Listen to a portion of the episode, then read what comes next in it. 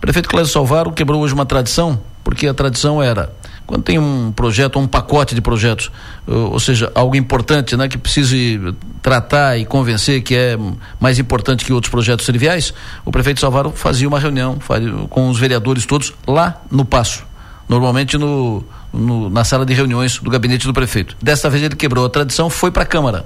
Ele pegou o projeto, botou debaixo do braço, foi na Câmara, levou dois projetos que ele pedi, eh, precisava de, de aprovação, pediu aprovação dos vereadores. Foi lá, reuniu com todos os, os vereadores, a reunião foi às quatro da tarde, 16 horas. O prefeito entregou dois projetos. O projeto que pede autorização legislativa para oficializar a aquisição do antigo pavilhão da Secrisa, que será transformado em um condomínio empresarial.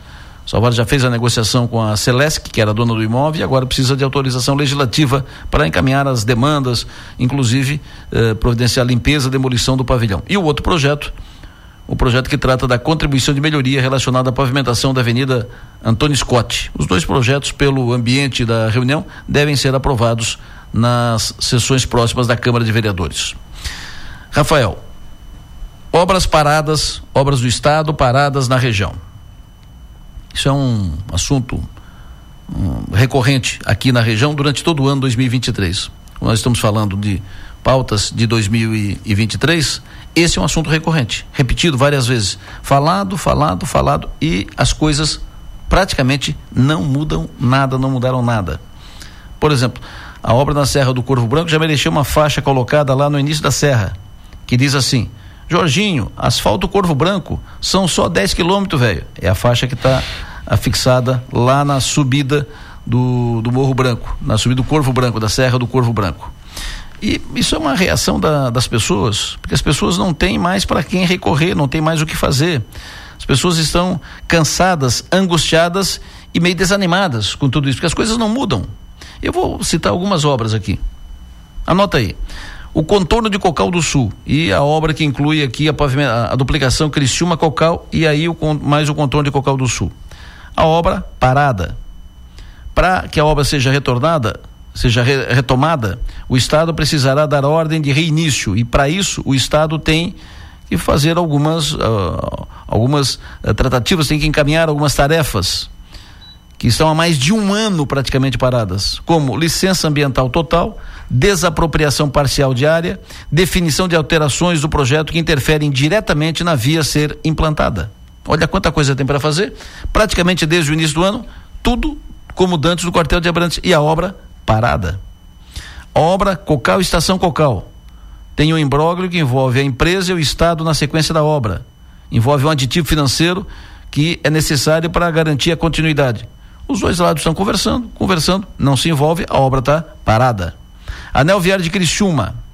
A obra tem eh, serviços de acabamento no segmento pavimentado, acabamento, para não dizer que parou, estão fazendo alguma coisinha aqui. Agora, o mais importante é que a obra ali na frente, o outro segmento, que é praticamente mil metros, mas é o que falta, está tudo indefinido em relação ao que fazer, porque o projeto original não pode ser executado por causa de uma questão de cota das cheias.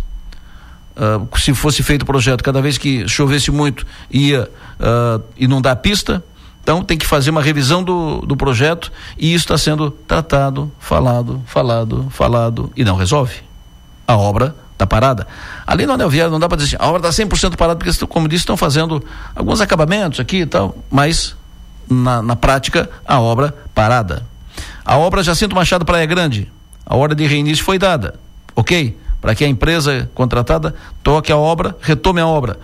Só que essa obra, para ser retomada, tem que resolver algumas pendências que estão sem evolução há praticamente um ano. Alteração de projeto para pavimentação que demanda o trâmite administrativo na Secretaria de Infraestrutura, desapropriação de uma área representativa da obra e assim por diante. O pior é que nós estamos tratando de tudo isso desde o início do ano, desde que esse governo tomou posse e as coisas não resolvem e as obras estão paradas para não dizer que está tudo parado, a única obra que está tendo continuidade, última, e é uma, é uma, obra importante, é a obra mais importante do governo do estado aqui na região, é a obra em Sara, na SC 445, a rodovia, a eh, duplicação da, rodovia, da rodovia Paulino Búrio, SC 445. E aí aparece um deputado de outra região querendo parar a obra, para rediscutir projeto. Aí fica, aí seria a consagração do caos, né? Porque a única que está tocando querem parar. Queriam parar. Porque acho que isso não, isso não avança mais, graças a Deus, acho que isso morreu.